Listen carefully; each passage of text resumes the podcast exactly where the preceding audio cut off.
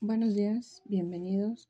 Hoy vamos a ver la parte número 2 de capítulo 11 del 1 de Corintios y dice así.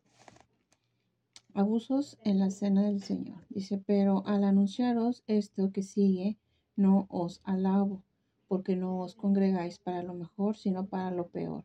Pues en primer lugar, cuando os reunir como iglesia, oigo que hay entre vosotros divisiones y en parte lo creo porque es preciso que entre vosotros haya disensiones, o sea, desacuerdos, para que se hagan manifiestos entre vosotros los que son aprobados.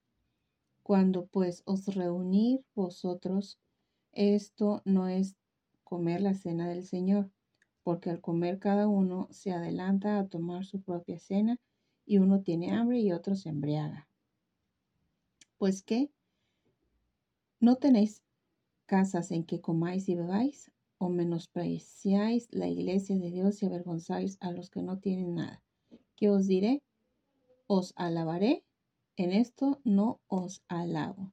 En el capítulo 11, la primera parte, en lo que era el atavío de las mujeres, ahí inició diciéndole, os alabo hermanos, porque en todos se acuerdan de mí y retienen las instrucciones que les he dado.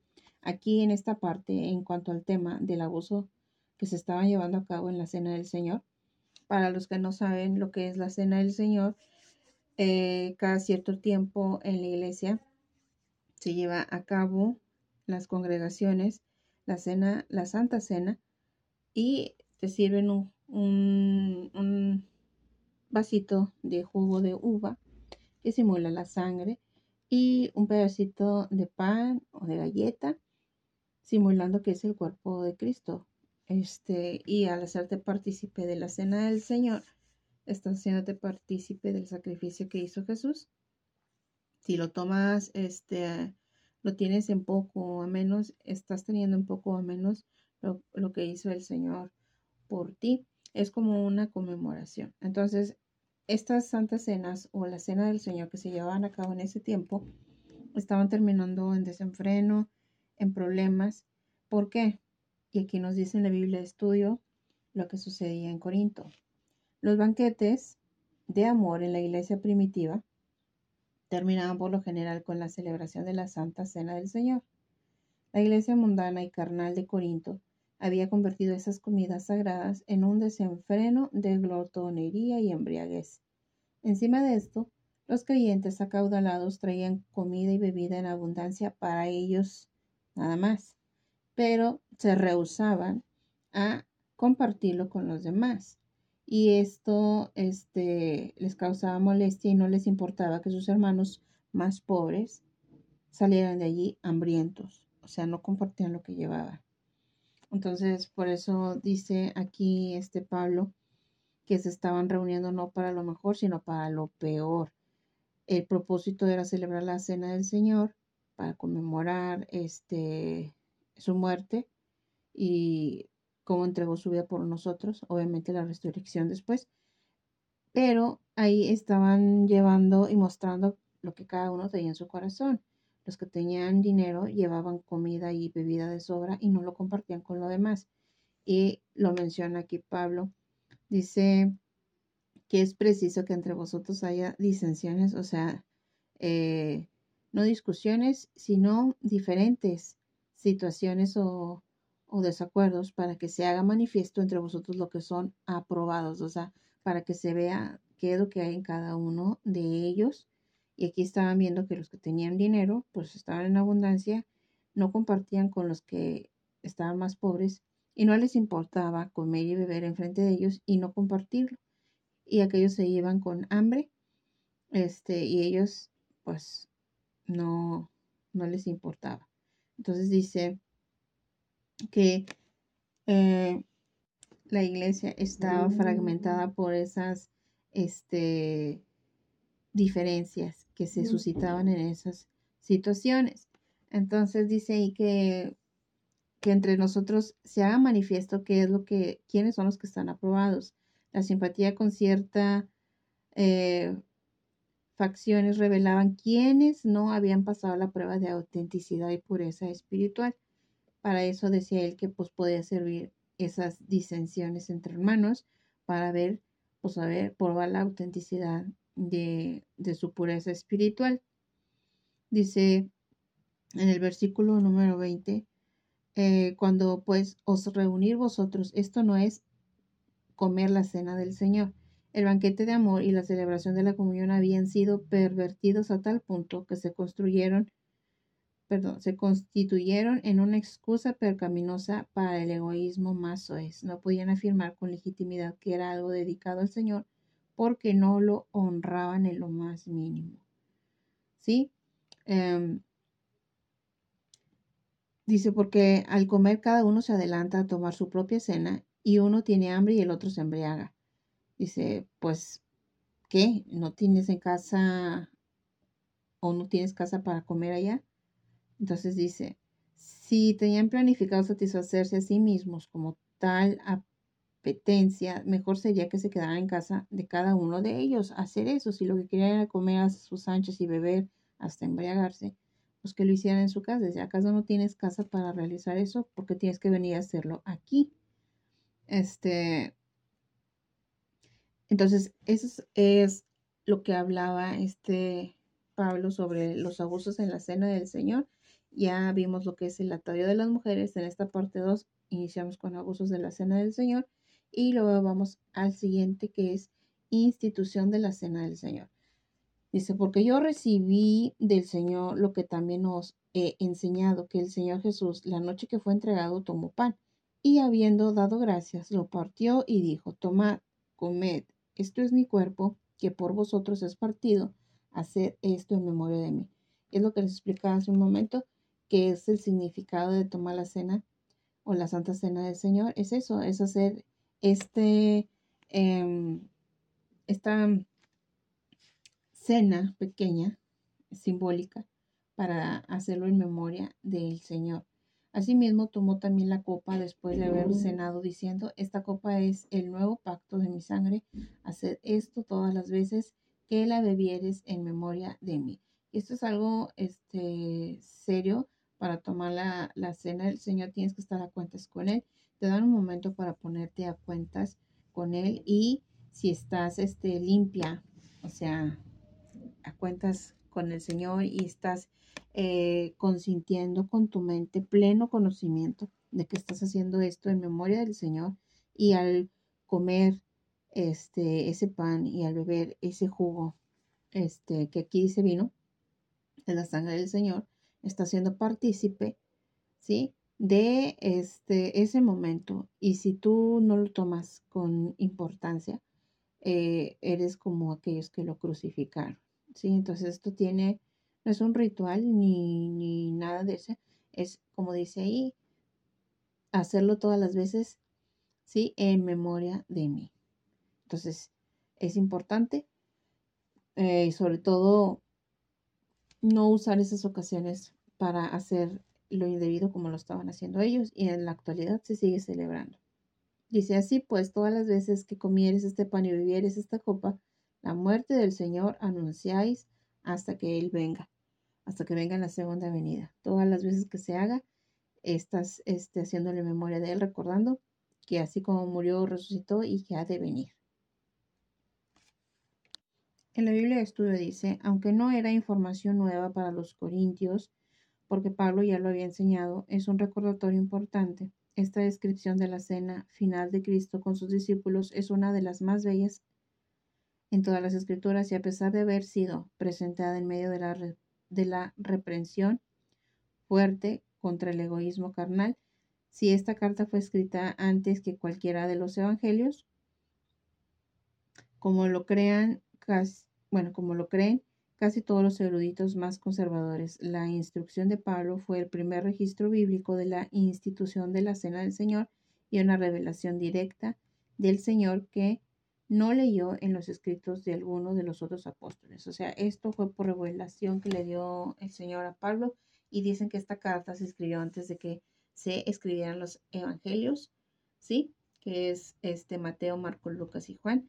Antes de que se dieran esos este, evangelios escritos, aquí ya Pablo ya la había escrito esta carta, ¿sí? Porque si tú te pones a investigar, cada eh, evangelio, cada libro fue escrito por otras, este, por una persona en específico en años diferentes y lo importante y lo verídico de esta Biblia es que ah, por ser escrito por diferentes personas en diferentes tiempos, coincide. Y coincide porque podemos ver en la concordancia, podemos ver las citas bíblicas que una cita bíblica se une con otra o reafirma otra este, que esté en otro libro, ¿sí? que fue en otro tiempo. Sin embargo, algo escrito por diferentes personas en diferentes tiempos pueda tener concordancia. Eso es lo maravilloso de la Biblia. ¿Sí? ¿Por qué? Porque es inspiración del Espíritu Santo, no por hombre. Por eso es que coincide. Entonces dice em, el versículo 24 que dice, que habiendo dado gracias lo partió y dijo, tomad y comer, esto es mi cuerpo, o quebrado, partido o quebrado, dice la evidencia de, de los manuscritos es muy débil para incluir esta palabra, ¿sí? O sea, cuando partes el pan o quiebras el pan, eso simboliza lo que fue golpeado el cuerpo de Cristo. Eh, dice que esta copa es el nuevo pacto, en el versículo 25, el antiguo pacto se puso en práctica de forma reiterada mediante la sangre de animales ofrecidos por los hombres, pero el nuevo pacto fue ratificado una vez y para siempre por la muerte de Cristo. ¿Sí? Por eso nosotros ya no tenemos la necesidad de sacrificar animales o palomas, este, derramando su sangre porque ya no es necesario derramar la sangre de ningún animal inocente para cubrir nuestros pecados. ¿Sí? Eso era el Antiguo Testamento, el Antiguo Pacto. Tenía que haber derramamiento de sangre para perdón de pecados. En el nuevo pacto que hizo Jesús, eh, al derramar su sangre por nosotros, se hace un nuevo pacto que es el único y suficiente sacrificio para siempre, que fue la sangre de Jesús, ¿sí? Que es la sangre de Jesús que está en vigencia. Eh, ese sacrificio es el único y el, único que tiene valor y está vigente hasta la actualidad. Sí, que no nada más cubre nuestros pecados, nos limpia.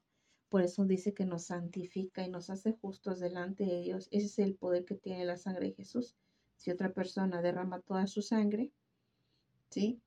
Eh, su sangre no tiene valor porque su sangre es pecadora como la de todos nosotros, pero la sangre de Jesús es perfecta, es santa. Por eso Él decidió entregar su vida por la de nosotros y ese sacrificio que Él realizó una vez y para siempre es suficiente, ¿sí? Para limpiarnos de nuestros pecados y nosotros lo aceptamos, ¿sí? Y clamamos esa sangre de Jesús, creyendo en su sacrificio, es que fuimos comprados a precio de sangre, por eso se dice así. Entonces, ese es el nuevo pacto, ¿sí? La sangre de Jesús y ya nosotros no necesitamos estar este, derramando la sangre de ningún animalito. ¿Sí? Ya lo hizo Jesús una vez y para siempre. Dice Jesús eh, que hagamos este, el tomar el vino o el jugo y el pan, ¿sí? En memoria de él. Dice Jesús transformó la cena, perdón, Jesús transformó la tercera copa de la Pascua en la copa de conmemoración de su ofrenda. ¿Sí? Em, el Evangelio es representado o presentado a través de la ceremonia de comunión a medida que se explican los elementos. Estos apuntan a su encarnación física, su muerte como sacrificio por el pecado, su, su resurrección y su reino venidero. Eso simboliza la cena del Señor, que ya lo habíamos explicado ahorita. ¿Sí? Dice, tomando la cena indignamente, de manera que cualquiera que comiere este pan o bebiere esta copa del Señor indignamente, será culpado del cuerpo y de la sangre del Señor, es decir, con actitud indiferente, ritualista, con un corazón no arrepentido, un espíritu de amargura o cualquier otra disposición no piadosa. Es lo que les mencionaba. Cuando nosotros participamos en la cena del Señor, tenemos que tener este, nuestra conciencia tranquila, limpia, a cuentas con el Señor por medio de la oración y el arrepentimiento de nuestros pecados. Si tú tienes en poco esta actividad, esta celebración, ¿sí? Este, aquí dice, em, de tal manera que cualquiera que comiere este pan o bebiere esta copa del Señor indignamente será culpado del cuerpo y de la sangre del Señor. Si tú lo haces en burla, si no lo haces consciente, si lo haces este, indigno, sin haberte arrepentido, estás haciendo partícipe de las mismas personas que lo crucificaron, lo maltrataron en ese tiempo. Fíjense. Qué importante. Entonces, actitud indiferente, ritualista, con con un corazón no arrepentido, un espíritu de amargura o cualquier otra disposición o piadosa, o sea, falta de perdón, que, sea, que estés en adulterio, que estés en fornicación, sin arrepentirse. ¿Sí? Eso es comer la cena del Señor indignamente y te haces acreedor, ¿sí? De y culpable del cuerpo y de la sangre del Señor. Por tanto, pruébese cada uno a sí mismo y coma así del pan y beba de la copa. ¿Sí? Entonces, em, dice, venir a la mesa del Señor aferrado al pecado personal no solo deshonra la ceremonia, sino también su cuerpo y su sangre.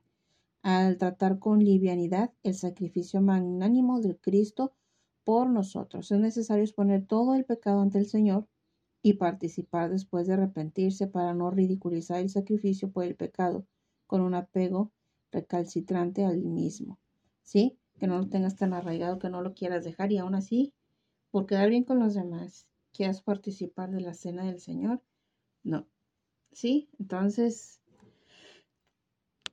hay que limpiarnos de nuestros pecados, hay que estar conscientes cuando participemos de la cena del Señor, no haciéndolo como un mero ritual, sino dándole la importancia que tiene y aquí nos explica qué es lo que significa. ¿Sí? Cuando la tomamos es en memoria del Señor, de la sangre que derramó y la vida que entregó golpeando así su cuerpo. ¿Sí? Entonces dice, por tanto, que nos probemos, o sea, por lo tanto, piensa, examínate, ponte cuentas con el Señor y después ahora sí, toma, ¿sí? La cena del Señor, si ya estás arrepentido, ya cuentas con Él. Dice, porque el que come y bebe indignamente sin discernir el cuerpo del Señor, juicio come y bebe para sí. Tú lo estás comiendo sin, eh, cada quien se va a enterar, Dios. Si no te limpias en tu conciencia, arrepintiéndote de corazón, no solo de palabra, dice, eh, juicio comes y bebes. Comes y bebes juicio. ¿Sí? Así como lo que van a pagar aquellos que lo crucificaron, así tú también te estás haciendo acreedor de ellos por lo cual hay muchos enfermos y debilitados entre vosotros y muchos duermen. Es decir, han muerto. Sí, la ofensa era tan seria que Dios sometió a muerte a los peores ofensores, una forma extrema pero eficaz de purificar dentro de la iglesia. Entonces dice, sí, pues nos examinemos a nosotros mismos, no seríamos juzgados, mas siendo juzgados somos castigados por el Señor para que no seamos condenados con el mundo. Los creyentes son librados de ir al infierno no solo por decreto divino, sino por intervención divina. El Señor escarmienta para que los suyos vuelvan a conducirse con rectitud e incluso envía la muerte a algunos en la iglesia para que se libren antes de que pudieran apartarse. Fíjense qué interesante. Cuando ya te has convertido al Señor y te estás perdiendo, te manda una prueba para que vuelvas a los caminos de Él y continúes recto y no se pierda tu alma. Y algunas personas que Dios sí sabe el, el interés o la intención de nuestro corazón, hacia dónde vamos enfilados y ve que nos vamos a perder, dice que manda mejor la muerte, o sea, te recoge antes de que te pierdas por completo. Y hablando sobre esto, hay personas que en toda su vida, este, se rehusaban a, aceptar al Señor, lo querían dejar para después. Después se les presentó una enfermedad, una prueba difícil y lo aceptaron en el hospital. Y este el Señor les dio tiempo de arrepentirse. Hicieron la oración de fe, salieron del hospital y después fallecieron. Dios después. Otros este, después días o tiempito después de haber aceptado al Señor, Dios los recoge. Y esta puede ser una de las situaciones este, que hice aquí para que se libren antes de que se aparte, o sea, que se libren de la condenación, del infierno y este, mejor Dios les manda la, la muerte para que su alma no se pierda. Entonces dice, em, así que hermanos míos, cuando os reunís a comer, esperaos unos a otros. Si alguno tuviere hambre, coma en su casa, para que no os reunáis para juicio. Las demás cosas las pondré en orden cuando yo fuere. Eso es lo último que dice esta carta, este capítulo 11. Eh, dice, no tiene, no tiene sentido que te reúnas para caer en pecado y ser disciplinados por ello. O sea, si no te vas a reunir para dar gloria y honra al Señor, para no comportarte de lo que Dios espera de ti, pues mejor dice que pues no vayas, ¿sí? No acarries condenación, ¿sí? Ni juicio para tu, para tu vida, abstente de eso. Y pues seamos sabios, este, si ya estás en el camino del Señor y te estás apartando, pues ten cuidado. Ten cuidado porque el Señor es dueño de todo y Él decide los tiempos. Y si ve que tu corazón se está desviando, se está apartando y que va a ser difícil que después vuelvas o que se va a perder tu alma, puede mandarte llamar antes de tiempo. Así que no acarremos condenación y juicio para nuestra vida. Esos son los puntos que que podemos ver en el capítulo número 11. Esta es la parte 2 de 1 de Corintios, esperando que sea de bendición para tu vida. Este que tengas un día bendecido en el nombre de Jesús. Amén.